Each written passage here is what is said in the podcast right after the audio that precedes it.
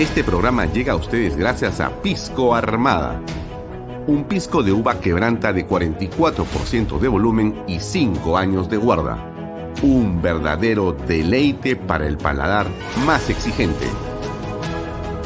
Cómprelo en bodegarras.com y recuerde, tomar bebidas alcohólicas en exceso es dañino.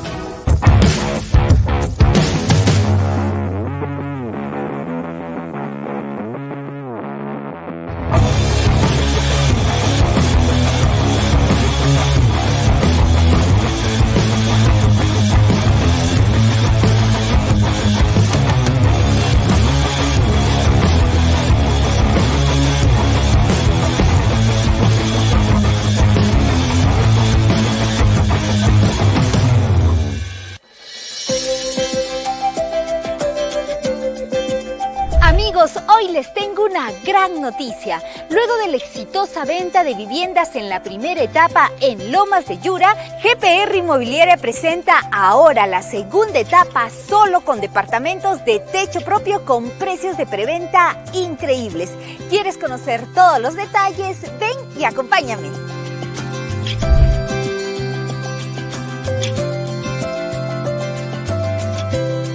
Hola Elba, ¿cómo estás? Hola Libertad.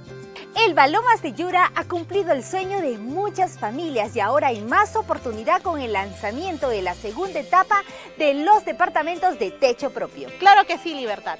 Lomas de Yura ha tenido un éxito total en ventas, con más de 280 unidades inmobiliarias, entre casas y departamentos, satisfaciendo las necesidades de muchas familias. Y ahora estamos muy emocionados en compartir el lanzamiento de la segunda etapa, con departamentos techo propio, con precios increíbles de preventa a tan solo 85 mil soles, incluyendo el bono de techo propio por 43.312.50. Es para no creerlo. Realmente es una gran noticia, la mejor preventa del año. Ahora sí se puede tener el DEPA soñado. Claro que sí, ya puedes ser propietario en el único proyecto techo propio en Arequipa, viviendo en un departamento bonito, seguro y funcional, que contará con tres dormitorios sala, comedor, cocina con área de lavandería y un baño completo. Hay que mencionar que los departamentos contarán con todos los servicios. Exacto. Aquí tendrán luz, agua 24 horas al día, desagüe, pistas asfaltadas, veredas, áreas verdes, alumbrado público, una zona comercial, una zona escolar y lo más importante, todo dentro de un condominio cerrado. Seguro muchos estarán preguntando cómo adquirir uno de estos departamentos en la segunda etapa. Es muy fácil, ya que el financiamiento se realiza con el BBVA, que pone a nuestra disposición el programa Ahorro Vivienda, que permite que con una simple declaración jurada demuestres tus ingresos y así de fácil y rápido estés listo para ser propietario de un departamento en las Lomas de Yura. Esta promoción es inmejorable, ahora sí no puedes dejar pasar esta gran oportunidad. No esperes más y agenda una cita o visítanos en el kilómetro 17 en la carretera Arequipa-Yura o llama a los teléfonos que aparecen en pantalla. Aprovecha ya esta oferta irresistible y conviértete hoy en propietario en Lomas de Yura.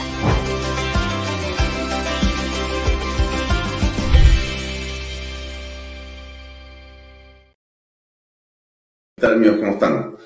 Muy buenas tardes. Gracias por acompañarnos, gracias por estar conectados a Canal B, a Bahía Talks, este programa que llega a ustedes todos los días de lunes a viernes de seis y media a 8 de la noche. Como ustedes saben, nos puede seguir por las redes sociales de Alfonso Bahía Herrera, las redes sociales de Canal B, la aplicación de Canal B, usted puede descargar en Google Play o en iStore, puede descargar gratuitamente la aplicación para verla en su celular, en su tablet, o la puede ver desde la página web de Canal B. También salimos en simultáneo por las redes sociales de varios medios, uno de los cuales es Expreso, el diario Expreso, expreso.com.pe, así es, y por eh, Expreso TV, también estamos a través de esas redes sociales. Los domingos, como usted sabe, tenemos una alianza con PBO, con el Sabelón, y eh, este programa sale también por las redes sociales, el ecosistema en general de PBO Radio, la radio con fe 91.9 FM. Nosotros seguimos a toda máquina. También este programa lo puede ver, tipo una garra, espera. a ver. Bueno, este programa también lo puede ver usted a través de este, nuestra amplia red de cable operadores. Está Econocable, Cable Más, Yotalan, WinTV, Bantel, Incavisión, Amazónica TV y llegan por lo menos tres cables antes del 28 de julio, tres cables nuevos. El tema es seguir creciendo. Nosotros, como le he comentado a usted, tenemos eh, inicialmente el objetivo de ser solamente digitales, pero eh, nos pidieron diferentes personas que entremos al mundo analógico a través de los cable operaciones y lo hemos hecho así. Entonces, usted va a ir viendo que cada vez hay más cables que transmiten nuestra señal 24 horas y nosotros estamos adecuándonos a estos medios de eh, cable operación, ¿no? Para eso estamos implementando un noticiero que va a sumar cuatro horas más de programación diaria, que va a tener segmentos de análisis político, de análisis económico diario, con el propósito de poder ayudarle a usted a estar bien informado y tener una alternativa más de las que ya existen en el mundo de la información. Usted tendrá también la nuestra, que será la de Canal B en las mañanas. Yo estaré en ese programa también unas horas o minutos y después lo dejaré en la conducción de jóvenes expertos. Bien, eh, a ver, primero saludo, ¿no? Es lo más importante, saludar a todos los que nos acompañan, que son cada vez más personas. Rosario Casola, ¿cómo estás? Un gran gusto, como siempre, estar conectado y que nos puedas ver y puedas comentar el programa. A Ricardo González, buenas noches. A Esther Villanueva. A Edgardo Francisco Freddy Salas Neira, ¿cómo estás? Adele Esther Velasco Marticorena. A Juan Carlos Sutor, un gran saludo. Marco Antonio Luna Ramírez también. A Lucy Morales, ¿cómo estás? A José Luis Lozano Quiroz, gracias por eh, tus comentarios a Charo Castres también mi cordial saludo, a Yolanda Rita Esther Mostacero Caballero, muy buenas tardes también, gracias por acompañarnos, a Amado Torres Delgado, gracias también eh, por estar cerca de nosotros virtualmente, José Luis Lozano Quirós, Ángel Amparo Fernández Salas y a Lucy que ya la saludamos y le reiteramos nuestro aprecio por la compañía virtual. A todos ustedes siempre mi agradecimiento por eh, su compañía. Em, ah, sí, hay un video muy interesante que me enviaron hace un ratito y que, bueno, me parece súper importante comentarlo con ustedes o compartirlo primero, que tiene que ver con la anemia y cómo desde la empresa privada, desde el emprendimiento privado, se puede hacer para ayudar a que esa anemia disminuya. Eh, voy a compartirlo con ustedes y de repente lo comentamos un minuto, ¿no? Ahí va. Prepárese. Tiene un problema Casi el 50% de nuestros niños sufren de anemia infantil. Eso significa problemas para su futuro, porque afecta su nivel de aprendizaje, su desarrollo físico y sus defensas para no contraer enfermedades. Y también un grave problema para el Perú, porque de no controlar la anemia infantil ahora, los jóvenes y adultos del futuro serán débiles, enfermizos, con problemas físicos y mutilados intelectualmente. El problema no son los padres. El problema no es su nivel económico. El problema no es el lugar donde vive. El problema es en gran parte de un Estado fallido que ha convertido en invisibles a la mitad de los niños de nuestro país. Por eso, existe Peruanos por Peruanos, un grupo de peruanos que piensan y trabajan por el futuro del país para que cada peruano sepa que ya no es invisible y que desde peruanos por peruanos hemos asumido el compromiso de unirnos a ti y a tu familia para comenzar a solucionar los problemas más urgentes. Con el apoyo del mundo privado hemos iniciado la campaña Anemia Cero y nuestro objetivo es que 100.000 niños sean atendidos en el primer año. Ya hemos comenzado porque debemos salvar el futuro de tus hijos y el futuro del Perú.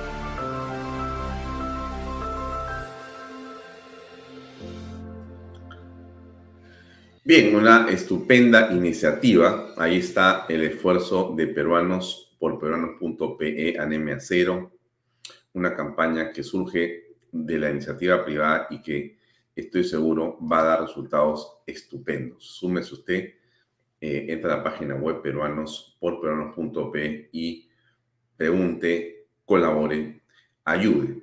Hoy día estaba en una reunión conversando con unas personas y la discusión era obviamente qué pasa con la política en el Perú, ¿no? Cómo vamos a, mejorar eh, en los siguientes años, qué pasa con el candidato la candidata presidencial, cómo se une el centro, la derecha y demás, ¿no? Conservadores, liberales, humanistas, este, en fin, todas las, las cremas, ¿no? Cómo se, cómo se juntan. Eh, y la reflexión que hacíamos dentro de todo lo que estábamos conversando tenía que ver con el hecho de que eh, en realidad, si bien es cierto, la política eh, pareciera que está primordialmente en manos de los políticos, cada vez es más claro que también está en la mano de los ciudadanos. Gracias a los medios digitales, usted puede participar en la política sin haber sido elegido. Usted puede participar porque usted puede comentar, puede compartir, puede darle un like a un contenido, puede crear un contenido, puede ser parte de una tendencia o crear una tendencia, puede fiscalizar o pedir que se fiscalice a tal autoridad desde su teléfono celular. Entonces, ya no es eh, que solamente el congresista o el ministro puede actuar, tienen, por supuesto, un peso enorme en el aparato público en general, pero los ciudadanos tenemos que acostumbrarnos a que cada día de manera más concreta, la política también pasa por nosotros y no solamente al momento de votar, sino justamente después de votar. O sea, votamos bien o votamos mal, pero lo que corresponde hacer es fiscalizar. ¿Cómo se fiscaliza? Bueno, desde el teléfono celular, pues amigo, desde acá. Usted puede fiscalizar aquí, usted puede usar la computadora, usted puede expresar lo que piensa sobre una política determinada del Estado usted puede criticar a su autoridad, a su alcalde, a su gobernador, a su regidor, a su congresista, a su ministro de Estado, a quien sea. Y también lo puede hacer con respecto de las empresas privadas, por supuesto, ¿no? Me han estado llamando de una compañía anoche a las 11 de la noche, a las 11 y 45 a mi hija, a las 12 de la noche a mi esposa, todas llamadas a celular para ofrecerme la tarjeta O Perú. ¿Le ha pasado a usted eso? Disculpe que lo diga eh, pero es que me he acordado que hay que protestar, pues, ¿no? Porque no es posible que te llamen a esa hora. Eh, no es posible que te llamen por teléfono para ofrecerte nada, para comenzar. Pero me parece que es eh, inaceptable que a las once y media, 11.45 y 12 de la noche, o sea, mi teléfono, él de mi hija, él de mi esposa, suenen, ¿no es cierto?, de la misma, digamos, central telefónica para ofrecer la tarjeta O Perú.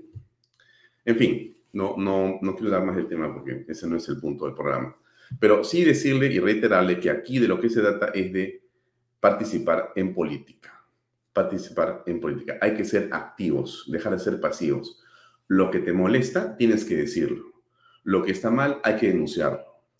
En esa virtud, eh, encontramos a un grupo de padres con los que hemos coordinado el lanzamiento de un programa nuevo en Canal este programa eh, se llama En nombre de la ley y en realidad lo que anima a este grupo de personas es tratar de denunciar las inequidades, ¿no es cierto? O sea, las desigualdades. Pero qué curioso, desde otro punto de vista, no de lo que parecería ser siempre lo políticamente correcto, sino quizá esto va a ser lo políticamente incorrecto. En todo caso, para que usted entienda, déjenme ponerle un videito y después conversaremos con ambos eh, conductores de este programa que empieza mañana a las 5 de la tarde por Canal B, que son Verónica Valenzuela y Oriel Balea, que están conectados ya con nosotros. Pero les pongo el video de 15 segundos y después les cuento más y comenzamos con ellos en dos minutos. Aquí va, ahí va.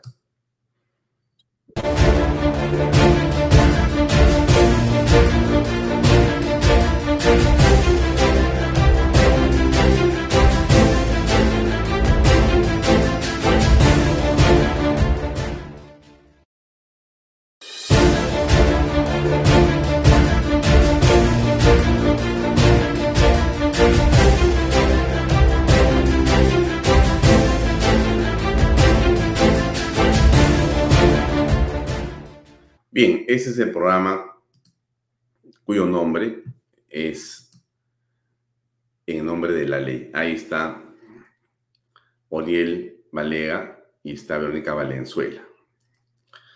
Vamos a conversar con ellos unos minutos para que nos cuenten de qué se trata.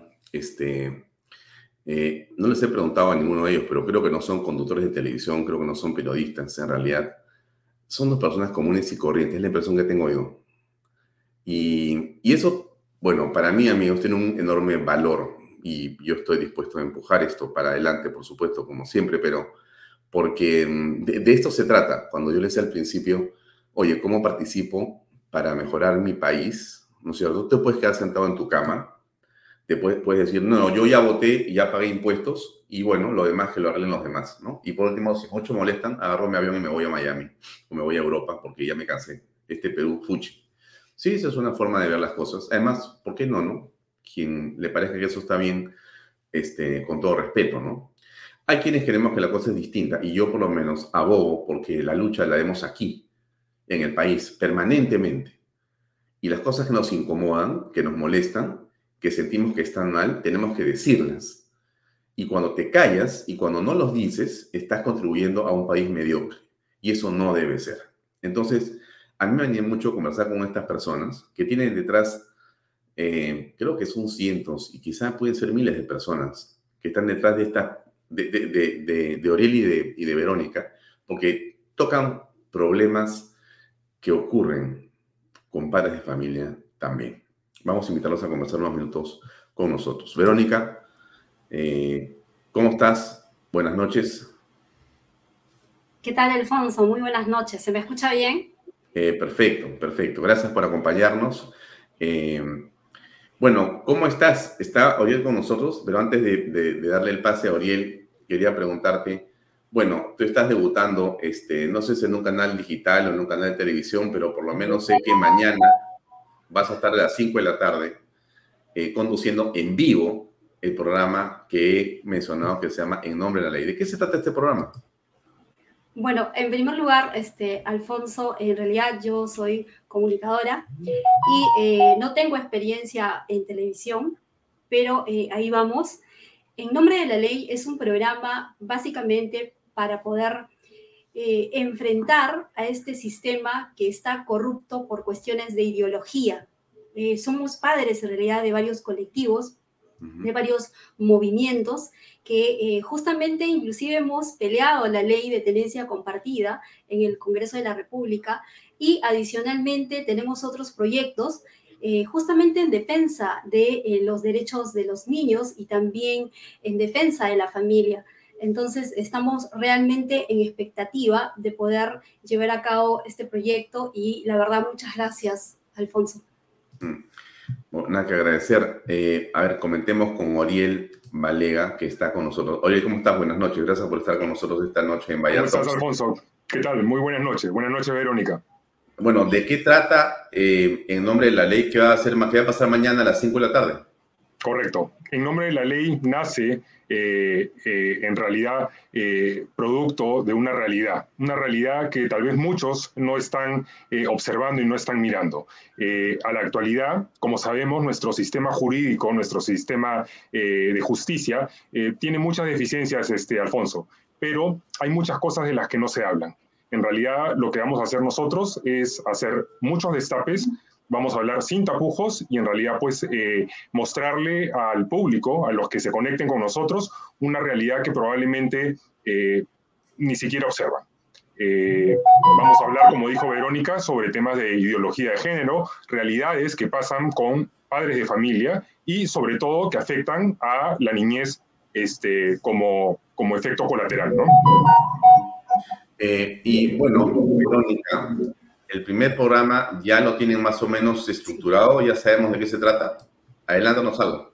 Sí, eh, en realidad el primer programa, este, Alfonso, es sobre la ideología de género y la justicia.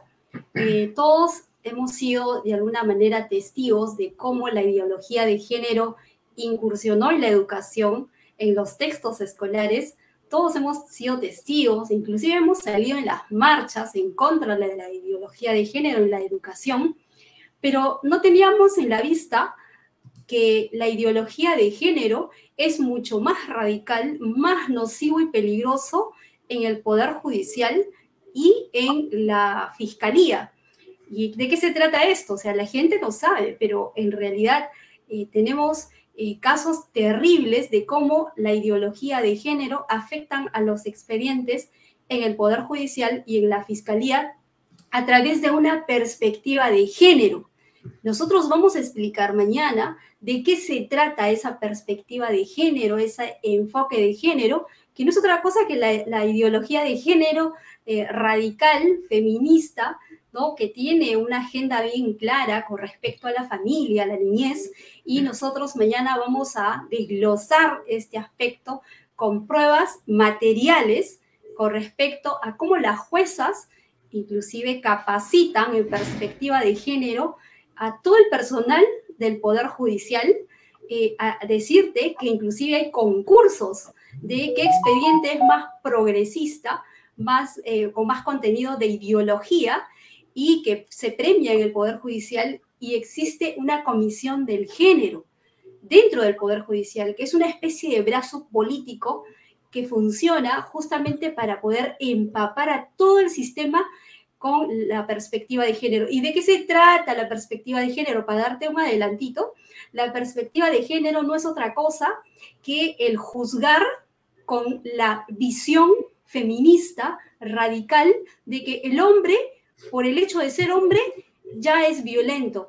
Esa idea que nosotros vemos en las calles, en las ONGs, en realidad está en el Poder Judicial. Entonces, queremos explicar esto de a poco porque, como tú mencionaste en un principio, en realidad eh, no, la gente no tiene en cuenta hasta que lo vive, ¿no? Entonces, nosotros no somos un grupito. En realidad, inclusive a nivel de Latinoamérica, estamos bastante eh, unidos en varios movimientos. Y estos movimientos lo que, lo, que estamos haciendo es destapar toda esa podredumbre de la ideología de género que está dentro de la justicia, justamente sesgando los expedientes. Entonces, estamos eh, con toda esta expectativa, Alfonso, mañana a las 5 de la tarde, todos los miércoles a las 5 de la tarde. Bien, y Oriel, eh, ¿qué nos puedes comentar sobre esto que está señalando Verónica, sobre la valoración que las actividades o los talleres o la formación que los jueces o fiscales dan sobre ideología de género eh, tiene que ver con los ascensos o con que son mejores o peores. O sea, ellos tienen que hablar de ese tema, tienen que capacitar sobre esos temas. El tema, el tema es tremendo, Alfonso, y en realidad eh, no se puede entender como un sistema de justicia eh, que tiene que impartir justamente eh, bajo una perspectiva totalmente razonable, equitativa e igualitaria para todos, tenga esta ideología enquistada ya en el Ministerio Público y en el Poder Judicial. Como ya lo comentó Verónica y creo que ha sido bastante pues explícita, mañana de hecho que lo vamos a hacer a detalle pues para que se entienda, los jueces y los fiscales al día de hoy están prácticamente amordazados. Y lo que tienen, o en todo caso, están ideologizados con el tema de la perspectiva e ideología de género. Eh, hay capacitaciones externas que el Estado provee y prevé a el Ministerio y al Poder Judicial para capacitar jueces y fiscales con esa ideología. Esa ideología que es tan eh, lamentable eh, que destruye, Alfonso, familias, porque no se trata de claro, poner tal vez al hombre en una posición de segundo, de segundo rango. Eh, alrededor de todo esto hay familia, y con familia me refiero eh, niños. Eh, hay niños que están destruidos, no están escuchados, y están pues este, están siendo víctimas de todo esto que cae justamente pues acompañado de, la, de la ideología que es tremenda, ¿no? Mm. Bueno, yo les agradezco a ambos por estar con nosotros el día de hoy y poder conversar sobre este tema y adelantar un poquito lo que será el programa de mañana.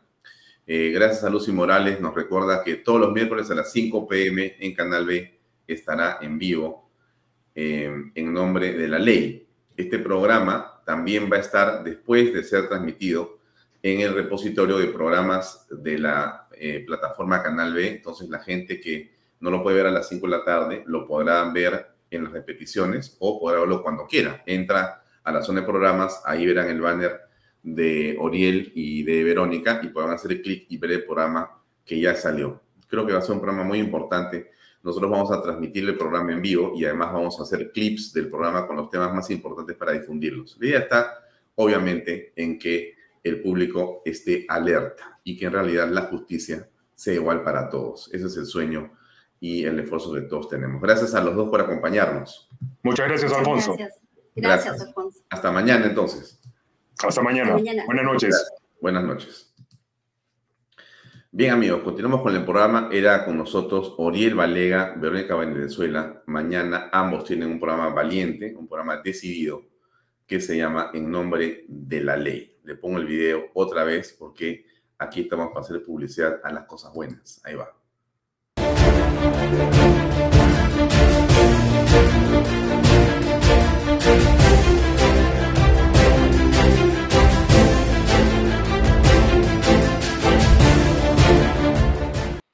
Así es, gracias a todos ustedes por los buenos eh, comentarios.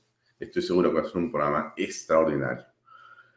Bien, eh, hoy tenemos un programa eh, también, dicho de paso, muy interesante conversamos con Lucas Gerse hace unos días para que nos acompañe hoy.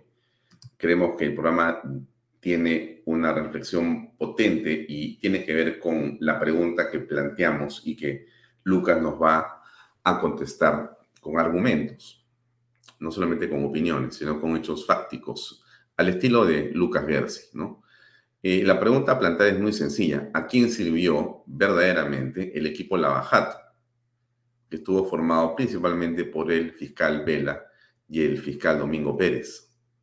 ¿A quién realmente sirvió el equipo Lavajato desde la Fiscalía de la Nación que durante años y años ha estado manejando una serie de recursos y una serie de iniciativas cuyos resultados en muchos casos son bastante eh, preocupantes. No en opinión de nosotros, amigos, sino en opinión de la propia Fiscalía.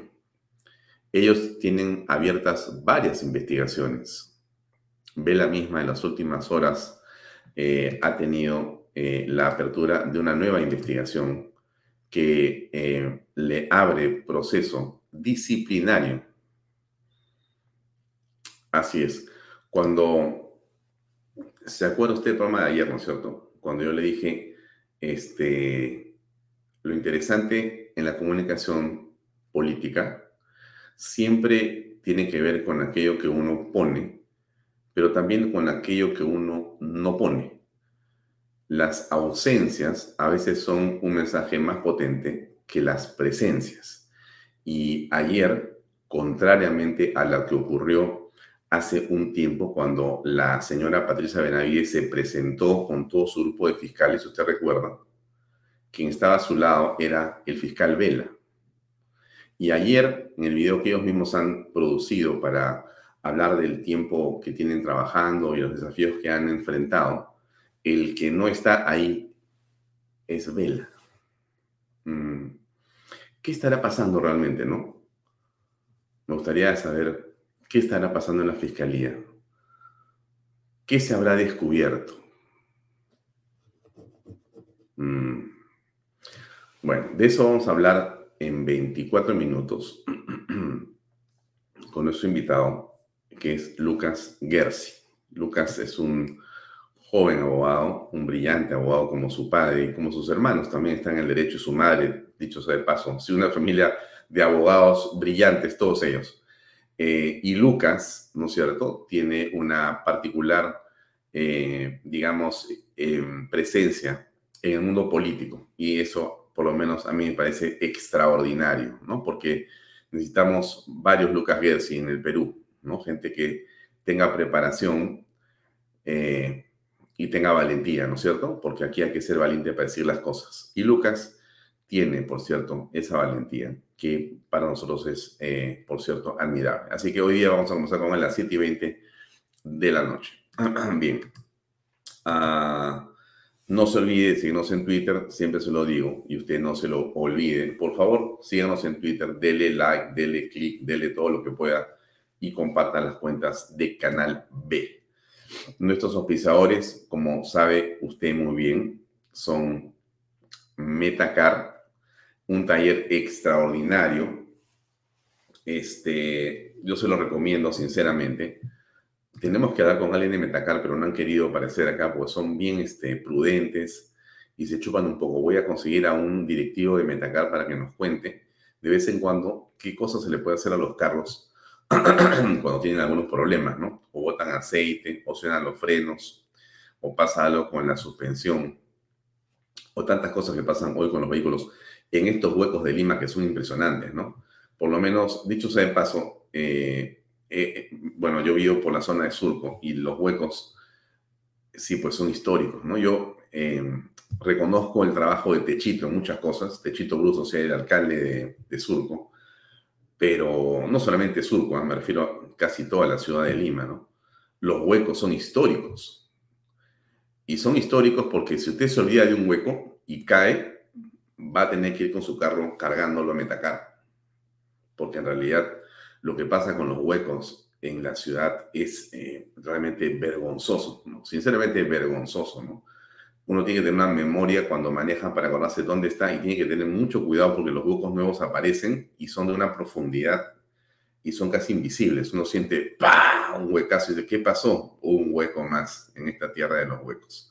Pero en fin, eso es algo que yo le comentaba con respecto a nuestro pisador Metacar, metacar.com.p, un taller para marcas eh, que se dicen premium o de alta gama, pero en realidad atienden a cualquier carro como si fuera de alta gama, no en el precio, sino en la atención. Así que le recomiendo ir a metacar.com.p. El otro tema que le hablaba yo, tengo que hacer publicidad pues de mis eh, auspiciadores, ¿no? Obviamente, como usted se imagina. Está eh, nuestros amigos de gprperú.com. Las Lomas de Yura es el proyecto en Arequipa, espectacular, a 20 minutos del aeropuerto, en la zona norte de la ciudad quedan las últimas casas de un piso desde 125 mil soles con los bonos techo propio, nuevo crédito, mi vivienda, mi vivienda verde, etcétera, etcétera, etcétera. 90 metros cuadrados es sobre el terreno que se han construido estas casas, que tienen, por supuesto, agua potable, 24 horas al día, luz eléctrica, pistas, veredas y sobre todo título de propiedad.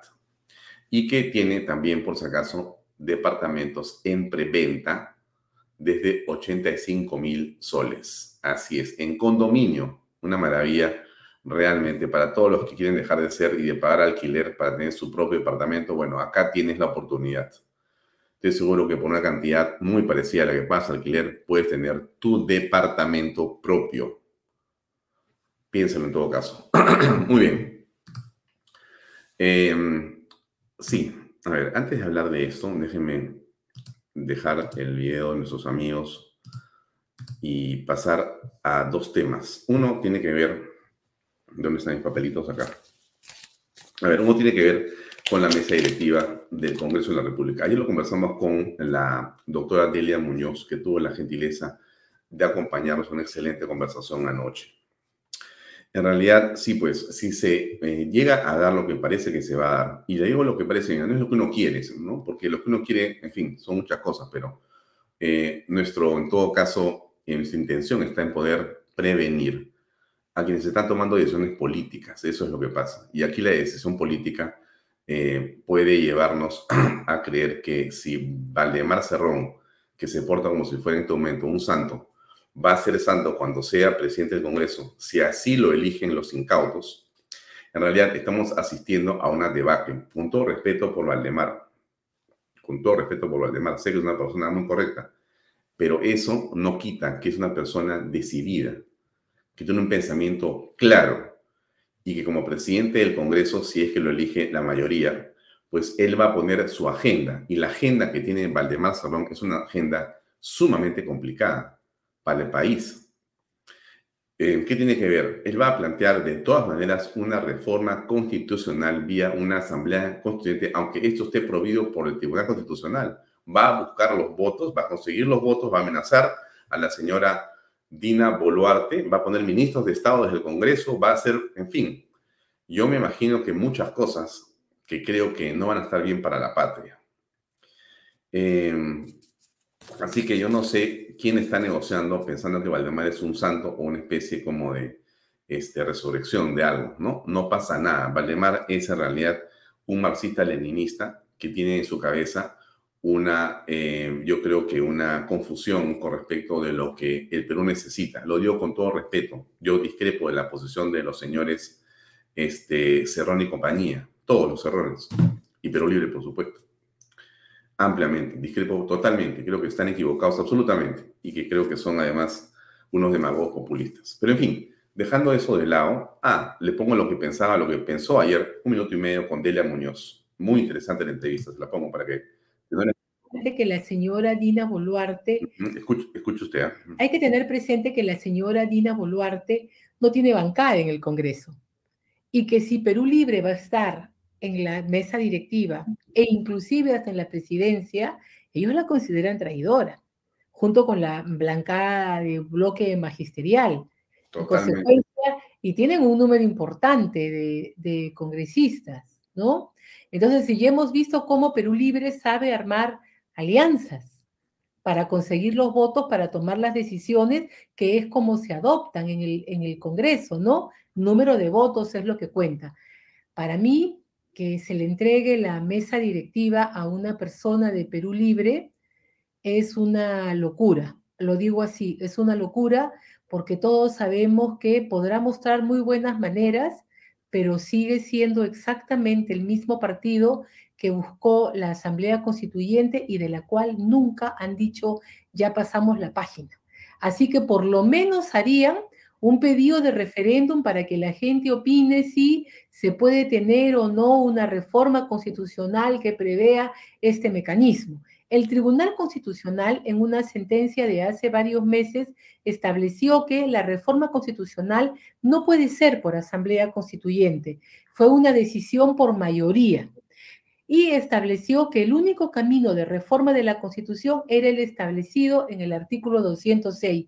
Pero a como van los hechos y a como vemos de que los ánimos son cambiantes a nivel político en el Congreso, Nada puede ser que digan, ah, ya, muy bien, vamos a sacar a la presidenta, vamos a convocar a elecciones solamente de, de reemplazo y un año te quedas como presidente del Congreso y presidente del Poder Ejecutivo y por ende una persona con el poder absoluto en el Perú. Mm, mm, mm, Eso que dice la autora Delia Muñoz, que dejo acá anoche, es muy, pero muy cierto. Alguien me ponía por acá, Ángela, Ángela, Ángela, ¿cómo estás, Ángela? Amparo Fernández Salas. Tenemos una derecha naif. Bueno, amigos, no solamente la derecha, de decir, hay un montón de social confusos, hay un montón de confundidos, hay un montón de predicadores que dicen que esto es así y así, y en realidad están creyendo a estas alturas en Valdemar Cerrón. Bien difícil, ¿eh? Puede haber una conversión. Mm, miren, en el mundo puede ocurrir de todo, ¿no? Puede ocurrir de todo. Pero si alguien me pregunta qué crees que va a pasar, es que no va a haber ninguna conversión. Podría, sí, bueno, en fin, tantas cosas pueden ocurrir, pero yo no creería que viene por ahí en lo que estos señores pueden hacer, ¿no? No me parece claro.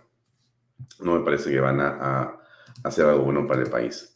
El otro tema del que se habló ayer fue esto de Salas Arenas, ¿no? Bien importante, bien importante. Esto es en realidad el atentado contra la voluntad popular que ha perpetrado el Jurado Nacional de Elecciones en la opinión de la señora Delia Muñoz, que dijo ayer que contra el PPC ha habido una más que falta, son delitos.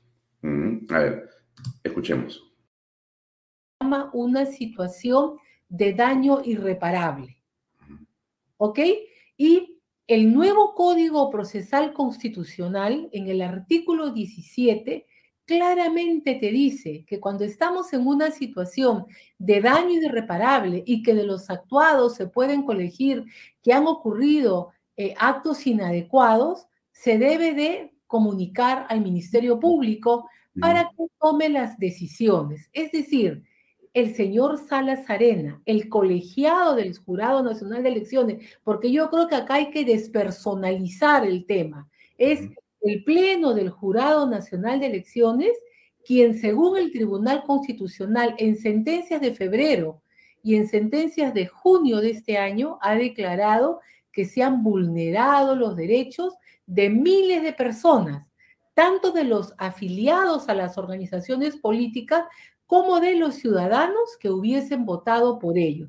En una sociedad democrática no hay un espacio que esté exonerado del control y de la aplicación de las normas para garantizar que ésta funcione. En consecuencia, el señor Salas Arenas, yo creo que está manejando y está utilizando el sistema, sabe que unas medidas cautelares de la comisión no brindan la protección que él está buscando, que es la impunidad total, ¿no? Y ahora que la comisión lleve su caso ante la corte. Pero allí hay que tener mucho cuidado. El señor puede lograr que la comisión ponga el pedido de una medida eh, excepcional de protección fuera de proceso. Pero esa medida no la dicta la Corte sin convocar al Estado para que haga su defensa. Mm. Bueno, en resumen, eh, el caso del señor Salas Arenas está, digamos, de gris a negro, ¿no? O sea, yo creería que se va agravando. No sé usted cómo lo ve pero Salas Arenas puede decir lo que quiera y puede ir a buscar a quien quiere en el extranjero, pero eso no lo va a salvar de la realidad. Y la realidad es que el PPC y APA quedaron fuera y otros más por decisión aceptada por el Jurado Nacional de Elecciones, vulnerando el derecho de los electores y de esos partidos políticos. ¿Mm? Y eso, ¿cómo se va a resolver? No, no pasa nada, hay que protegerlo, protegerlo, protegerlo de qué? Y lo último que dijo Delia Muñoz tiene que ver con el asunto de Martín Vizcarra y su ministro de Estado. Ella dice, oye, mira, ya hay que dejarlos con el tema de la retroactividad con respecto al golpe y vamos enfocándonos en el tema del COVID, donde hubo mucho, mucho pan y hay muchos temas ahí que investigar. El COVID, como ustedes se acuerdan, estimada señora, señor de este programa, con respecto a Vizcarra y sus huestes, tiene que ver no solamente con el tema de las vacunas mal compradas para los peruanos y bien compradas para intereses subalternos o corrupción, sino tiene que ver con las mascarillas, tiene que ver eh, con eh, el oxígeno, tiene que ver eh, con el manejo de los números que fueron alterados de manera deliberada por Vizcarra y ministros de Estado. Alterada porque nos mintieron siempre. Ni eran la cantidad de infectados, ni eran la cantidad de muertos. Y vivíamos engañados. Y lo que ocurrió en Iquitos y demás con respecto de las fosas comunes encontradas dice mucho de lo que pasó como política pública esto tiene que investigarse de todas maneras. Yo no sé quién tendrá la valentía de hacerlo, pero ese, ese es un patriota, ese es un patriota. Ojalá que los congresistas se pongan las pilas, porque en realidad lo de Vizcarra es absolutamente este, criminal desde mi punto de vista y creo que de muchas personas. Eso lo dice Delia, ¿no? Lo que se llama una situación de daño irreparable. ¿Ok?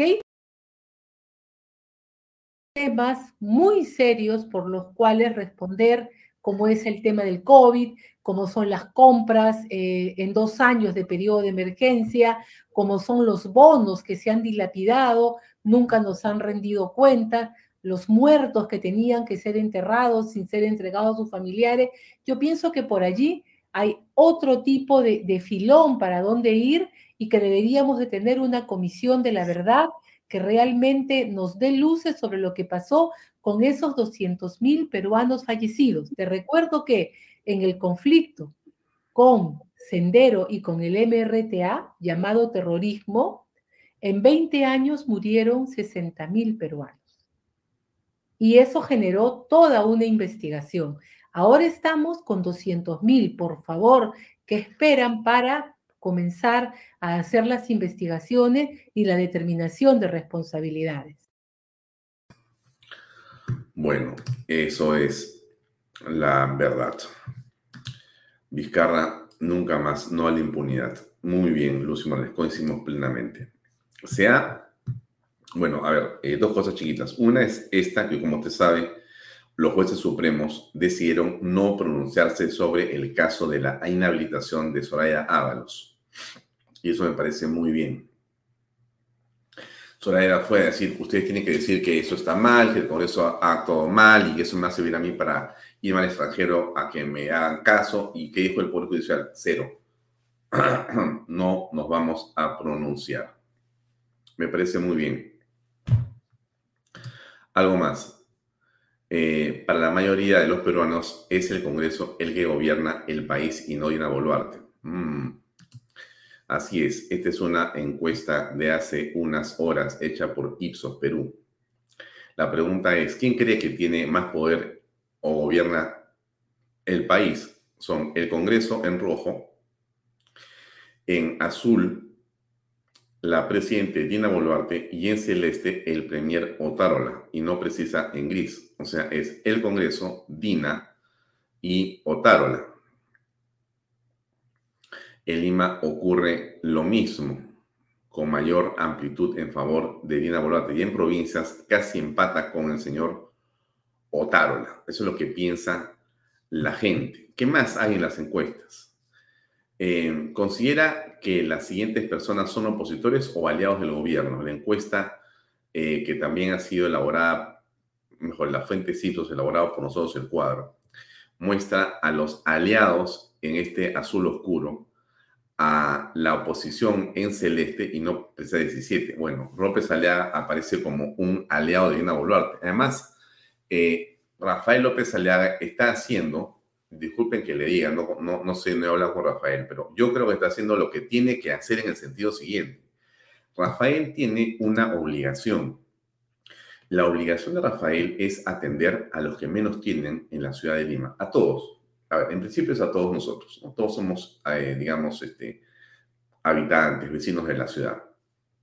Pero su compromiso electoral, y en realidad lo que creo que tiene que hacer muy bien Rafael, es orientarse aquellos que viven en los cerros pelados de la ciudad de Lima, donde, como usted sabe, amigo, no hay ningún servicio público y donde ya no importa por qué, ni cómo, ni cuándo, ahí viven personas, miles o millones de personas, sin agua, sin desagüe, sin energía eléctrica, aterrados y acosados por mafias diversas. La única persona que se ha preocupado por ellos de ir realmente a ponerles el agua que ofreció en la campaña ha sido Rafael. Eso que hace Rafael tiene una vinculación, tiene una ayuda, está eh, tratando de avanzar con el Ejecutivo tiene que hacerlo así. Y lo está logrando. Eh, yo creo que eso va a ser muy bueno para la ciudad. Eh, y bueno, la encuesta dice, como usted se da cuenta, que la gente cree que efectivamente está Rafael López Aliaga, está César Acuña después, está Keiko Fujimori, eh, Vladimir Cerrón, mm, no mucho, y Verónica, por supuesto, para nada, no es, es oposición, pero bueno, Verónica es lo que es. Eh, para terminar el tema de las encuestas, antes de pasar esto de la educación, dos cosas chiquititas. Miren, el tema de la investigación policial o fiscal es un asunto que se ha destapado en función de lo que ocurrió con los amigos de Malito Cris. O sea, ¿son los fiscales capaces de poder investigar correctamente o es la policía la que debe investigar? Bueno, ¿qué pasa en el camino? ¿Dónde está la contradicción y dónde está el problema? A ver, escuchemos a Fernando Rospigliosi, uno que sabe. Ahí va. Saben investigar eh, y no son diligentes tampoco. Todo esto se ha demostrado claramente en el caso de los secuaces de este criminal eh, venezolano apodado el maldito Cris. Eh, la policía hizo su trabajo, capturó a los delincuentes, ya se han publicado las llamadas, los mensajes que le enviaba desesperado el policía que estaba a cargo de esto y la fiscal indolente no hacía nada. Eh, y, bueno, después eh, la propia Fiscalía de la Nación le ha dado la razón a la policía cuando ha destituido y expulsado a esta fiscal. Entonces, está claro, yo, yo lo vengo diciendo desde hace muchísimos años, hay que modificar el Código Procesal Penal y devolver la investigación a la policía, la investigación preliminar, pero, como antes, el atestado policial. Hmm. Ahora, ¿qué cosa dijo al respecto José Luis Gil, que es el Master Blaster de la policía? ¿No? A ver, escuchemos. Buenos días. Mi nombre es José Luis Gil y este es mi comentario de hoy. Ayer el premier Alberto Otárola lanzó la disyuntiva si la Policía Nacional investiga mejor que el Ministerio Público. Sobre esto tenemos que decir que en los últimos 30 años la Policía Nacional ha hecho las mejores investigaciones en el país contra el terrorismo, contra el narcotráfico, contra el lavado de activos, contra la trata de personas y otros tipos de crímenes más, incluso contra el crimen organizado y eh, el crimen callejero. Y lo ha hecho con la experiencia de 100 años eh, que tiene en la investigación y no ha requerido la dirección, entre comillas, del Ministerio Público. Creo que esta es una gran limitante que hay que analizarla con seriedad, que hay que cambiar esta parte de la Constitución o hay que aclararle a los fiscales que ellos no son los jefes de la policía. La policía tiene 100 años de historia, de experiencia que hay que aprovechar más bien en las operaciones policiales. Y que ellos son los asesores jurídicos de una investigación para poder llevar un caso ante el, ante el juez. Pero no pueden erguirse como eh, investigadores desde el escritorio, solamente enviando oficios. Ese no es el trabajo de la Policía Nacional. Ese es el trabajo de la Fiscalía. La Constitución misma nos manda, nos ordena investigar los delitos. No lo ordena un fiscal. Así es que bienvenido al debate.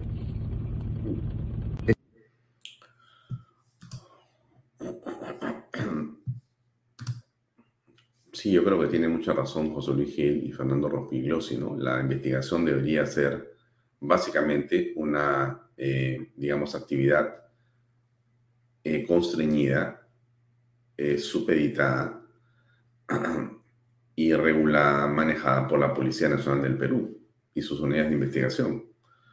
No nos olvidemos, como dice José Luis, como dice Fernando Rospigliosi, como nos recuerda José Baella, general también de la policía, y como nos lo ha recordado también el general eh, Gastón Gómez aquí, ¿no es cierto? Que nos ha recordado que los investigadores y las investigaciones de la policía fueron las que finalmente tomaron a la mayoría de terroristas. Todas las capturas de delincuentes importantes de los últimos, no sé, 10 o 20 años, o quizá más, han sido hechas y dirigidas por la Policía Nacional del Perú muy importante, no por la fiscalía, no por la fiscalía. Eso no está quitándole peso a la fiscalía. Lo que está diciendo es, en pocas palabras, cada uno debe hacer lo que sabe hacer, lo que le corresponde hacer. Ese es nada más el tema, es un asunto de gestión pública adecuada. Disculpe por la tos, pero tengo una tos atravesada acá. Tengo que tomar mis pastillas de Big Vaporú. Bueno, a ver, el Ministerio de Educación ha ordenado la verificación de títulos de docentes contratados. Miren, esto es algo que llama la atención por lo que parece hasta ocioso. Pero mire usted dónde está la información. Aquí. Eh, este es un cuadro del Ministerio de Educación. Y esto eh, se refiere al año 2022, o sea, el año pasado, ¿correcto? ¿Qué cosa dice este cuadro? Quiero que es muy grande, o sea que usted lo puede ver, ¿no? Yo me voy a hacer más chiquito todavía para que no moleste mi presencia. Ahí está, mire, está toda pantalla. Pero ¿qué dice este cuadro? Dice, eh, eh, ¿cuáles son, cuántos son los profesores sin título universitario? En inicial hay 22.700. En primaria hay 39.475. En secundaria hay 42.306. Y en básica especial hay 29.744 profesores. O sea, en total hay 134.225 profesores sin título universitario. ¿Esto a usted le parece mal? ¿Eso a usted le parece bien? ¿Eso a usted qué le parece? En todo caso, ¿cómo ve esta realidad? A ver, ¿dónde está Lucas? Eh, Juan Carlos Sutor dice, es increíble que recién se destape estos escándalos. A ver, un tema importante para acordarnos, Juan Carlos, solamente para dejarlo ahí como eh, un asunto para no olvidar. En este ministerio estuvo Becerra, ¿no es cierto? El que habló de las consultorías y que entraron los caviares, pero a la y no pararon hasta que lo sacaron al ministro, ¿no es cierto? Becerra es un hombre valiente, es un hombre decidido. A mí me cae muy bien, como yo he dicho a ustedes siempre, las personas decididas, ¿no es cierto? Eh, muy bien, entonces Becerra se posiciona, porque lo que ha hecho Becerra con esa declaración fue posicionarse.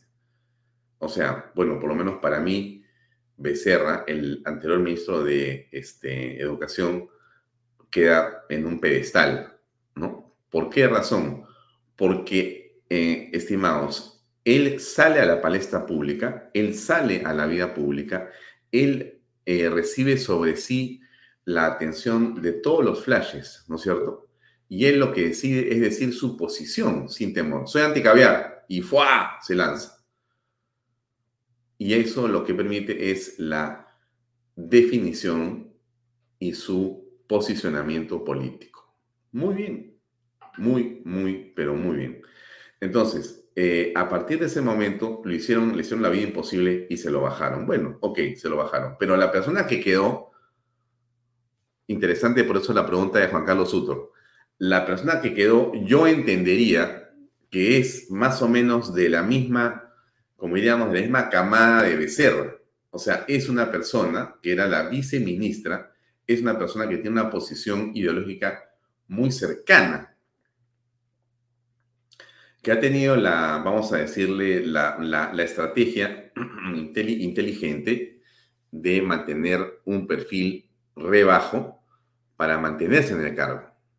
Y yo creo que esa es una manera de avanzar en política también. No todo es bombos y platillos, pues también existe la gente que eh, baja el perfil y eh, camina debajo de la línea de flotación hasta que, que saca la cabeza cuando es necesario. Bueno, esta dama, cuyo nombre no sé cuál es, eso me da vergüenza, pero no importa. Esta señora, que es la ministra de eh, Educación que quedó después de Becerra, es la que yo entiendo está empezando a mirar esto. Por eso la pregunta eh, de Juan Carlos Sutor tiene una explicación. Es que se quedó esta persona. si se hubiera ido todos los que pensaban como Becerra, si hubieran entrado caviares, hubieran tapado todo, absolutamente todo. Em, ok, así que eso me parece muy, muy interesante. Nuestro querido amigo Lucas está, disculpen amigos por la tos, está eh, a punto de conectarse. Ya estoy, pero no te veo, mi estimado Lucas, por si acaso. Eh, necesitamos que prenda la cámara porque está apagada.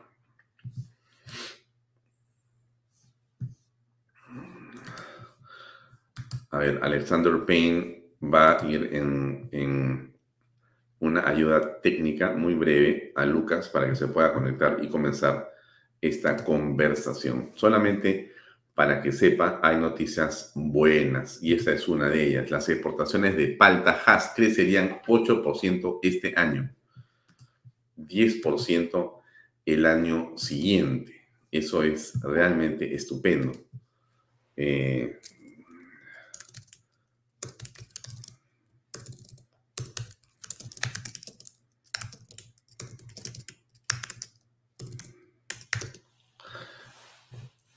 Bueno, entonces, el tema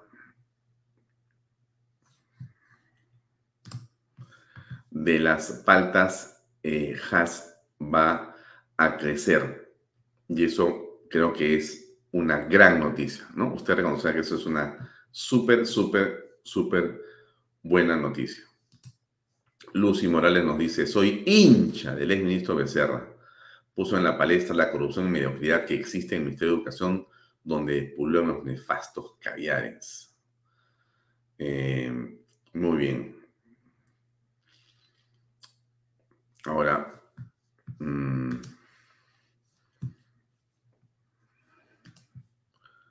me parece que alguien de repente ha boicoteado a nuestro invitado, que lo veo, pero no lo veo, ya no lo veo. Ya debe ingresar. Sigamos con, con temas relacionados. Esto es un cuadro que habla de las exportaciones de palta Usted me dirá, bueno, Alfonso, pero ¿qué nos interesa? Nos interesa mucho, amigos, porque en realidad esto son exportaciones, pero además esto genera un eh, ingreso de divisas, ingreso, eh, eh, ingreso de, este, una, perdón, una generación de mano de obra, este, y en realidad es muy importante que nuestras exportaciones crezcan.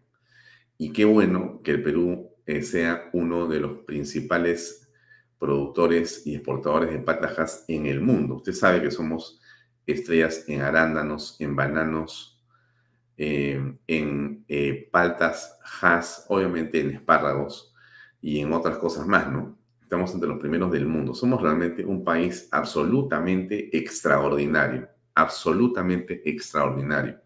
Y eso, estimada señora, señor, y tú, joven, si es este programa, que nadie te lo quite de la cabeza, que nadie nos lo quite de la cabeza ni de nuestra forma de pensar y querer nuestro país. Somos un país fantástico esta es una prueba, a pesar de todos los problemas, crecemos, crecemos y crecemos en paltajas.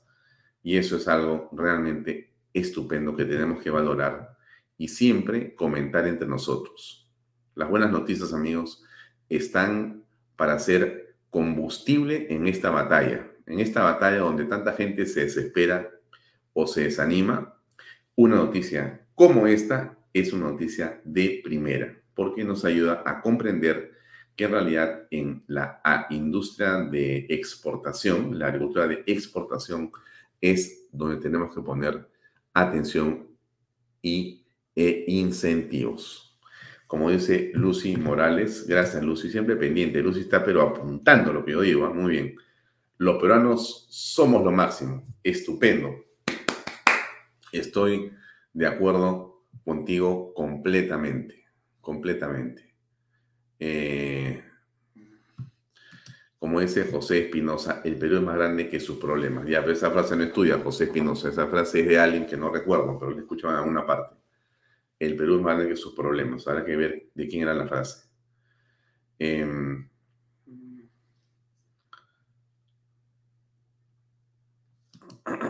te diga allá, tú estás en Canadá, ¿no es cierto? Ángel Amparo Fernández Salas, estás en Canadá. Un saludo. Alguien nos saludó más temprano desde Washington, si no me equivoco. Bueno, nos ven de todas partes del mundo. ¿Qué hacemos con el gran Lucas Gersi y, la cámara que no logra prender? Bueno, si tenemos audio, lo hacemos con audio. Eh, Alexander Payne, Alejandro Peña, ¿nos puedes comentar cuál es el problema en este momento? Eh, Alejandro. Sí, hay un problema con la cámara que lo estamos resolviendo. Un minuto, por favor. Ya.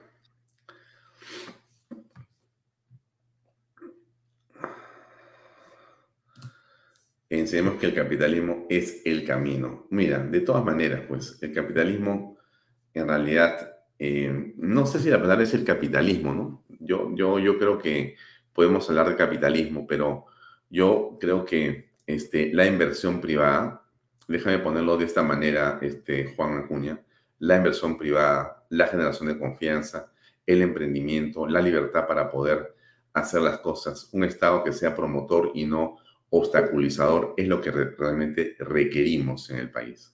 Ajá, ya está con nosotros. Ahora sí, ya, perfecto. perfecto. Mi estimado. Hola, buenas noches. Qué bien se te ve. Eh, Gracias. Eh, mil disculpas por el problema que teníamos. Había un problema, la cámara no, no activaba. De repente un sabotaje ahí de los troles. ya lo hemos, resuelto. Gracias por Muy bien. Lucas, vamos al grano. y es lo siguiente. La pregunta que eh, planteamos nosotros en el programa y que creo que es la que la gente quiere saber en la respuesta es muy sencilla, pero es muy importante. Eh, tú has estado siguiendo, analizando, como muchos peruanos, lo que pasó con el equipo de fiscales en eh, el caso de Lavajato. Ahora, la pregunta es, eh, ¿a quién debió servir verdaderamente el equipo Lavajato y a quién terminó sirviendo realmente desde tu punto de vista? Por favor, adelante. Correcto. A ver, las declaraciones que yo he tenido con relación a este tema, Alfonso, no son en realidad novedosas y en realidad responden a algo evidente, ¿no es cierto? El equipo Lavajato, en lugar de buscar la verdad y en lugar de buscar condenas y luchar contra la corrupción, lo que hicieron fue enfocarse en destruir determinadas figuras políticas en el corto plazo, ¿no es cierto? Es decir, ellos dijeron, pienso yo, hay que eh, meter a la cárcel a Keiko, meter a la cárcel a Humala y a Nadine, meter a la cárcel dentro de lo posible o fastidiar como podamos a Alan García, lo mismo a Pedro Pablo Kuczynski. Es decir, se encargaron de hacer un show político en el corto plazo, pero no de llevar los casos de corrupción como los debían llevar. La consecuencia de eso es que un montón de gente fue presa y después terminó siendo liberada por el Tribunal Constitucional, ¿no es cierto? Y las, los casos, ¿cómo fueron manejados? acusaciones mal hechas, ni una condena, nulidades, es decir, ellos fueron ensalzados por encima de Jesucristo, ¿no es cierto? Ya el non plus ultra, lo mejor, en el corto plazo, el aplauso de la platea, pero en realidad no hubo mayor progreso en el caso de la Bajato, ¿no? Y eso sin mencionar que por el lado empresarial, los empresarios responsables de la corrupción no han sido tampoco llevados a la justicia. Entonces, yo creo, creo que este ha sido un fraude, pues, muy grande, que sirvió intereses políticos en el corto plazo. Había que sacarle la mugre en su momento al fujimorismo, eso fue lo que hicieron, y yo creo que va a pasar a la historia como un juicio pues politizado que le hace daño finalmente al Estado de Derecho en el Perú. Pero tú lo que estás eh, subrayando, Lucas, es que hubo entonces una suerte de operativo político dirigido específicamente contra el Fujimorismo contra Alan García, contra otros expresidentes, básicamente para generar una cortina de humo, porque un show termina siendo en estas condiciones una cortina de humo para ocultar lo que realmente tenían que investigar y que nunca investigaron, eso es. En parte yo creo que fue eso, digamos, se hizo un show político para generar popularidad, para concentrar el poder, para neutralizar a determinados actores políticos eh, y para de repente esconder y defender a otros actores empresariales y políticos. Entonces, lamentablemente, eso es lo que vimos. Fue, yo, recuerdo, ¿no es cierto?, en el 2015, 2016, 2017, 2018, era sacrosanta prácticamente la palabra de estos señores fiscales y sus casos en muchos años prácticamente no han avanzado nada. Habrán de repente, en el caso de Toledo, en el caso de Susana Villarán, quizá alguna condena, pero en los demás casos solo hubo fuegos artificiales. y aquellas personas que fueron a prisión eh, largos meses, inclusive años en algunos casos, por teorías fiscales alambicadas, el caso de los aportes concretamente, ¿quién va a indemnizar a esas personas por los largos meses de prisión que han tenido? ¿No es cierto? Entonces, yo creo que aquí se ha forzado como lavado de activos cosas que no son lavado de activos y que se hizo un uso inquisitorial de la política. La gente quería guillotina, y los señores pusieron guillotina. Y eso la historia finalmente lo va a condenar. Pero Lucas, en esta opinión que tú estás entregando ahora, que me dices no es nueva, pero igualmente es importante a estas alturas repasar tu opinión. Muchas gracias. No podemos dejar de eh, apreciar lo ocurrido con varios medios de comunicación, Lucas, porque no ha sido solamente la Fiscalía. La Fiscalía ha proveído en la digamos, persona de los dos fiscales principales del caso Lavajato, ha prohibido una serie de insumos estratégicamente eh, eh, direccionados y entregados para que esto se convierta en shows en televisión, en radio y en prensa escrita. Entonces, aquí hay, eh, como tú dices, unos eh, instigadores o unos creadores intelectuales, pero también ha habido una serie de cómplices, ¿o no es así? No, sin duda. Digamos, el show político sin una atención, sin un respaldo mediático, no se hubiera podido llevar a cabo. Entonces, evidentemente no fueron solamente los fiscales, sino que había un conjunto de personas que estaban participando en este show mediático, definitivamente.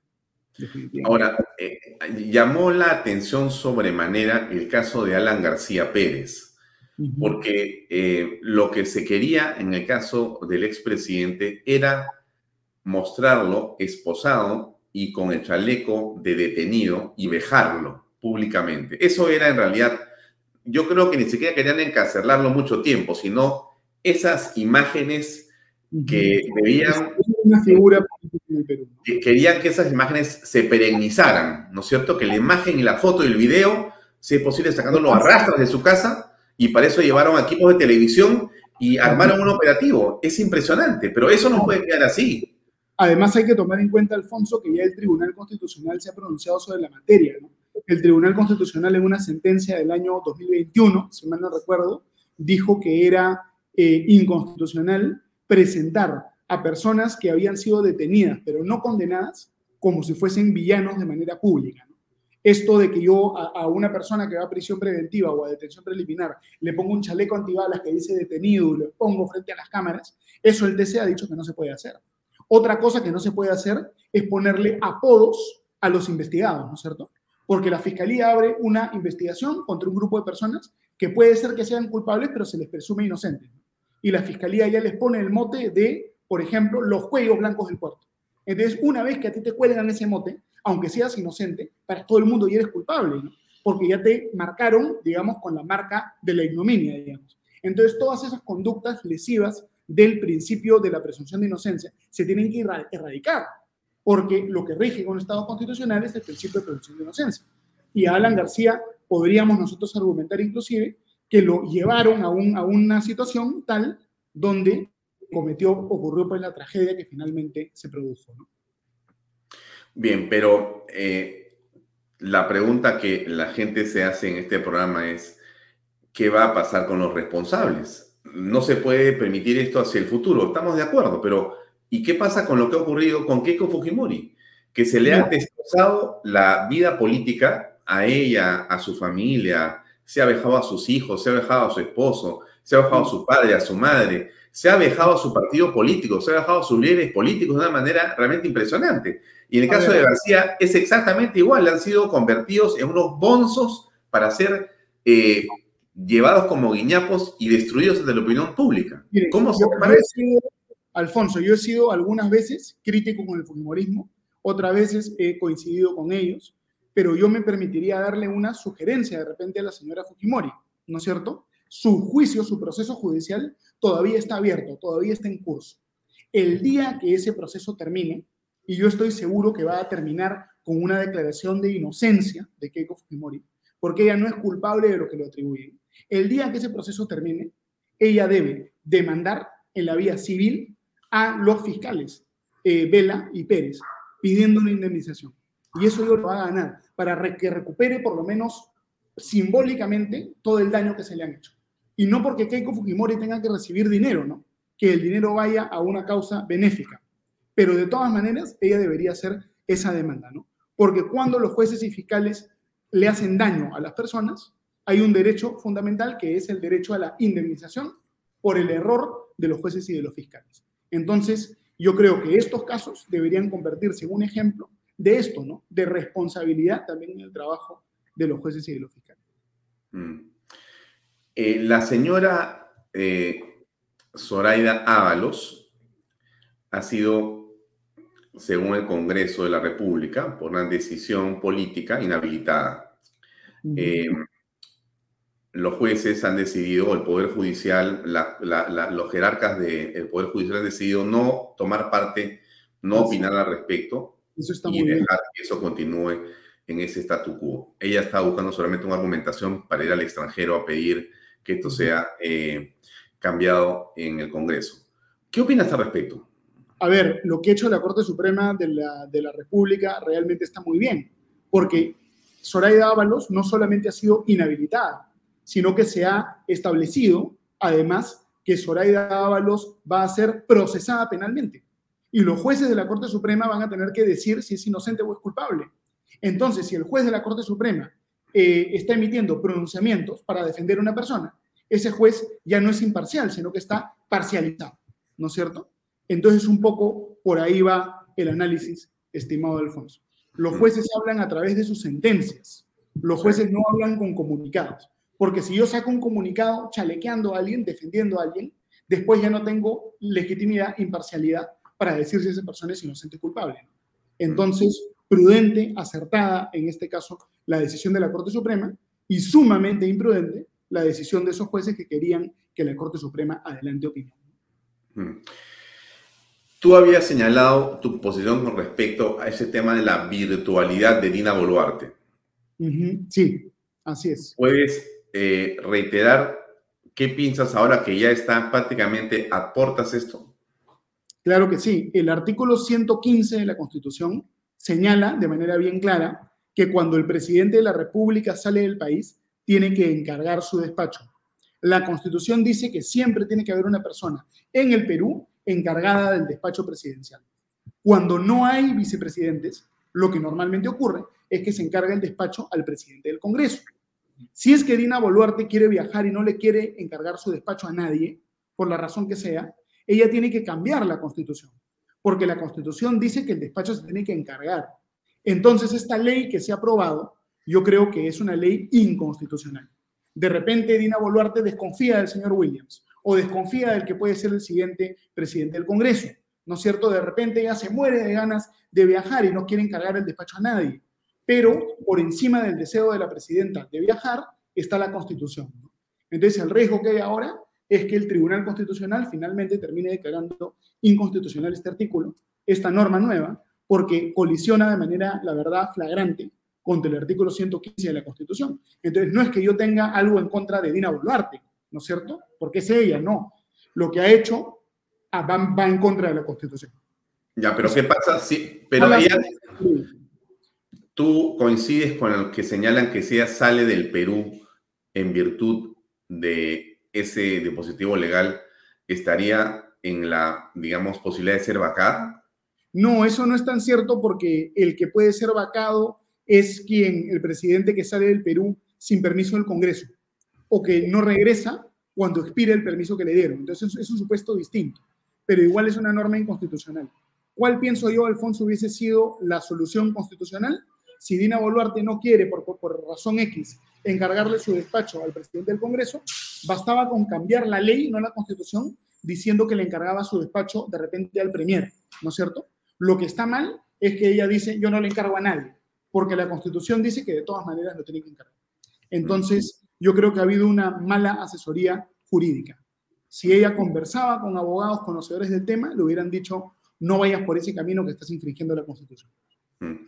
Ahora, entremos en la parte de política un poco para preguntarte sobre la mesa directiva donde se vocea a Valdemar Cerrón, hermano de Vladimir Cerrón y hombre de la bancada Perú Libre, como posible no solamente miembro de una vicepresidencia, una fórmula donde estaría delante el Fujimorismo, sino en realidad él como eh, cabeza del próximo Congreso de la República. ¿Qué te parece que los dados se tiren así y termine siendo él presidente para el periodo 23-24? Bueno, la, información que yo tengo es que Valdemar Cerrón no es que se le esté considerando para presidente del Congreso, sino que él sería uno de los vicepresidentes de una lista que estaría encabezada por Fuerza Popular y el presidente, entiendo, lo más probable, casi seguro, es que sería el señor Hernando Guerra García, ¿no es cierto? Lo que yo entiendo es que hay una lista donde están todos los partidos de derecha con Perú Libre y otra lista donde está el resto de la izquierda, qué sé yo, Bermejo, Juntos por el Perú, con Podemos Perú y con los niños de Acción Popular.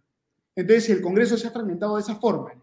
Entonces, el argumento de los partidos de derecha, Renovación Popular, Avanza País, Fuerzas Populares, yo prefiero estar unido con una parte de la izquierda para que no ganen los niños y no gane de repente Juntos por el Perú y el resto de la izquierda. Mm. Eh, es algo antinatural, es algo que a mí me produce muchísima resistencia yo creo que esta es gente que tiene una agenda antidemocrática y que nosotros en principio podemos debatir con ellos, pero no negociar con ellos. pero a veces las realidades políticas fuerzan figuras de este tipo. ¿no? Mm. Ahora, si Ron fuese presidente del Congreso, ahí yo sí pienso que él podría utilizar ese poder para gatillar un adelanto de elecciones muy caótico y sumir al, al, país en una crisis extremadamente profunda. Pero yo lo que sé, lo más probable es que él termine siendo segundo o tercer vicepresidente del Congreso. O sea, no primer vicepresidente, sino segundo. Sí, o hasta tercero. Eh, pero bueno, de repente las fuentes que yo tengo no me han informado de manera certera. Habrá que ver qué es lo que ocurre. Y en realidad esto es muy preocupante, ¿no? Porque es una alianza o un diálogo, una colaboración con sectores que son enemigos pues de la democracia. Mm. Yo, yo creo que el Fujimorismo, con todo respeto por los Fujimoristas que son personas a las que aprecio, algunos de ellos, los antiguos me refiero, no los nuevos, sino los antiguos, y algunas nuevas Fujimoristas que también le tengo mucho respeto creo que van a cometer un gran error, eh, Lucas, y quiero, quiero sustentar esto y que me digas tu opinión, porque eh, si ellos ponen a eh, Hernando Guerra García como presidente del Congreso, va a ser una gestión muy light, tengo yo, llena de problemas, que va a terminar con la salida de Guerra García y con el cambio o la asunción del número dos que sería solamente de Podemos o de repente no sé de quién, espero que no sea Perú Libre. Entonces, eso es lo que yo, veo, veo yo en el horizonte. O sea, creo que acá se está entregando eh, una eh, negociación a una persona que se ha calificado como inexperta en política y que, bueno, dice, comete errores, pues sí, es parte del aprendizaje. A estas alturas, ¿qué piensas? Eh, digamos, yo creo que esta es la tragedia del Perú en este momento, desde mi punto de vista, Alfonso, es la fragmentación legislativa. Como tenemos un Congreso tan fragmentado, con personalidades tan oscuras, la realidad es que la correlación de fuerzas ha cambiado, se ha deteriorado. En un inicio, ¿no es cierto?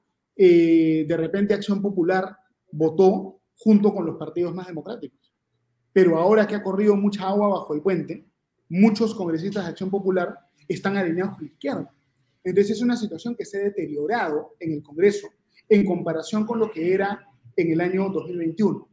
Entonces, yo creo que hay cosas, digamos, son situaciones difíciles, complicadas, que me desagradan muchísimo, ¿no es cierto? Pero me temo que de repente no haya ninguna alternativa realista. Hmm. A ver, este video que lo he puesto varias veces y te lo quiero poner para que opines. Va. Y un, tema, Alfonso. Uno siempre tiene que reconocer cuando a ver, escuchemos a Nano de ahí, doy mi opinión. Escuchemos a Nano. ya, escuchemos a Nano y, escuchemos tu opinión. Un segundo, ahí va, ahí va, ahí va. Uno siempre tiene que reconocer cuando paga un noviciado. Y, yo creo que ese ha sido el tema que yo he tenido en el Congreso. Uno tiene que ir aprendiendo.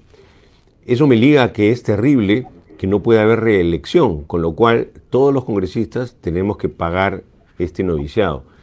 Que eh, se paga ante la opinión pública, eh, se paga con declaraciones que se te fueron de las manos, con una foto en la playa o con proyectos que pudieron ser mejor. Entonces, mi balance es eso. Estoy aprendiendo. Bueno, ¿qué opinas? Eh, bueno, yo creo que es un video infeliz. El video me recuerda un poco, mutatis mutandi, a la entrevista que dio Pedro Castillo en CNN, ¿no? donde dijo que estaba aprendiendo a ser presidente. Entonces, yo creo que es un video infeliz, ¿no? imprudente. El señor Guerra García es una persona que yo creo tiene bastante, una, tiene una trayectoria larga en la vida pública, ¿no es cierto? Yo creo que es una persona que puede hacer las cosas bien, si es que tiene un, buen equipo. Eh, y esperemos que los comentarios que están poniéndose acá esperemos que, le vaya bien, porque yo creo que prácticamente ya está definido que va a ser él. Mm. Eh, algunos dicen quizá sería Patricia Juárez, ¿no? Hay algunos comentarios, pero hay que, hay que ver qué es lo que finalmente se decide. Yo la crítica que le hago a Nano Guerra García es que como presidente de la Comisión de Constitución, él ha sido improductivo. El país está en una situación donde si no aprueba una reforma política, la siguiente elección va a ser peor, ¿no? Que la anterior. y como presidente de la Comisión de Constitución creo que él no ha aprobado proyectos relevantes para reducir la crisis política en el país. Entonces, ese cargo podríamos decir que le quedó un poco grande. El cargo de presidente del Congreso quizá le quede más, más grande. Y vamos a tener a un Nano Guerra García en la mitad de una conflagración, porque el 19 de julio viene la toma de Lima, que va a traer consecuencias lamentablemente de violencia en el país. Y Nano va a ser, eh, digamos, el presidente del Congreso, que algo debería decir o algún comportamiento debería tener que está a la altura, digamos, de las circunstancias. No sabemos qué puede pasar ahí, porque después de lo que hemos visto, en realidad, eh, por lo menos con todo respeto por Nano, ¿no? Pero a mí, por lo menos, no me genera ninguna confianza en ese puesto. ¿Tú qué piensas de eso? A ver, la, yo, yo no quiero exagerar este tema de la toma de Lima. Yo creo que la toma de Lima nunca ha habido. Las marchas de la izquierda en Lima siempre han sido marchas pequeñas, diminutas yo lo que pienso es que cuando se habla de toma de Lima, es a veces una especie de operativo psicosocial. La izquierda donde tiene poder de movilización es en el sur del Perú. En el sur del Perú, ahí sí la izquierda puede hacer mucho daño a la economía, a la vida, a la seguridad. Entonces lo que tiene que ocurrir es que ya en la Policía Nacional del Perú tiene que hacer un trabajo preventivo para desestructurar los grupos radicales que podrían estar buscando cometer actos de violencia.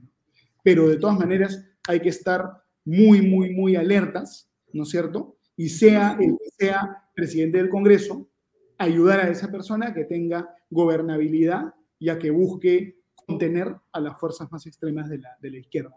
Habrán de repente, de repente otros candidatos podrían ser considerados también, ¿no? De repente no, eh, podría ser Patricia, Patricia Juárez, o habrán otros candidatos también, qué sé yo, para soltar cualquier nombre, ¿no? El general que abra o eh, no sé, pues el almirante Cueto, estoy diciendo cualquier cosa, pero que se consideren a todos los que se tienen que considerar.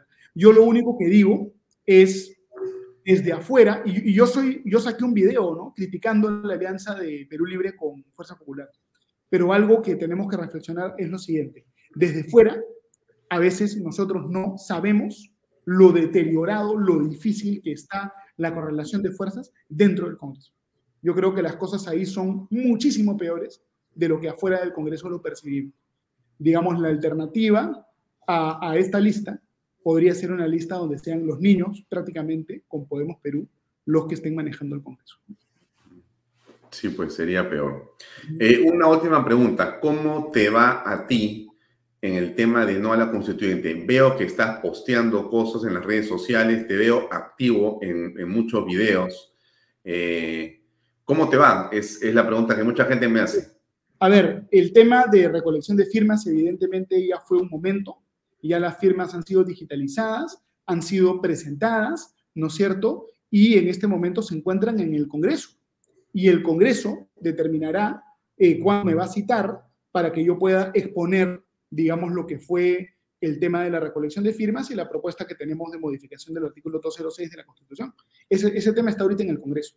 Yo lo que sigo haciendo en paralelo es viajar por el Perú, dar conferencias, charlas académicas, eventos. Voy a ir a Arequipa, por ejemplo, el día de mañana, eh, para hablar de la democracia y seguir hablando del tema de la Asamblea Constituyente.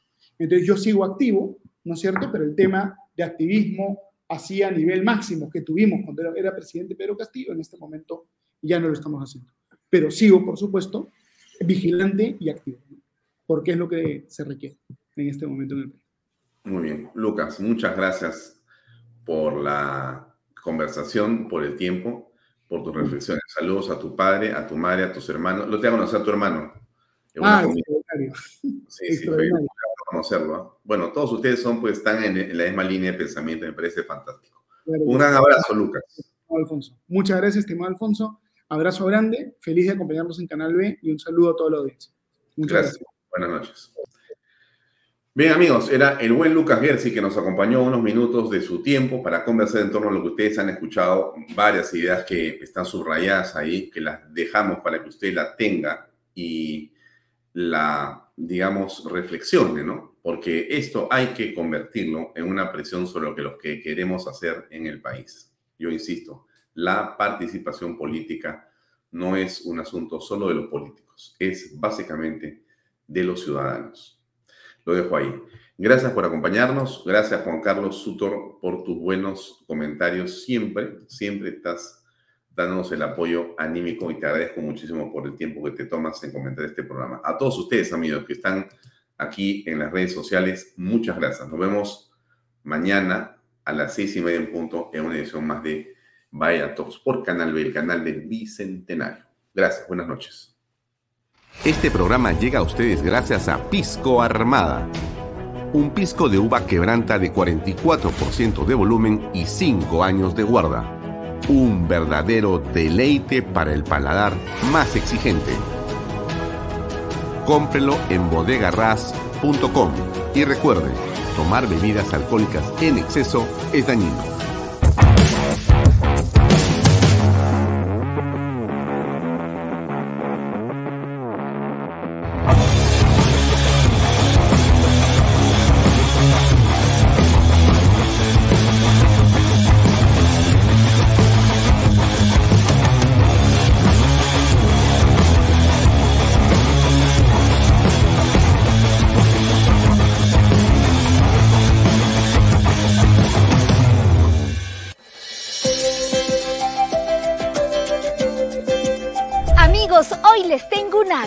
Noticia. Luego de la exitosa venta de viviendas en la primera etapa en Lomas de Yura, GPR Inmobiliaria presenta ahora la segunda etapa solo con departamentos de techo propio con precios de preventa increíbles. ¿Quieres conocer todos los detalles? Ven y acompáñame.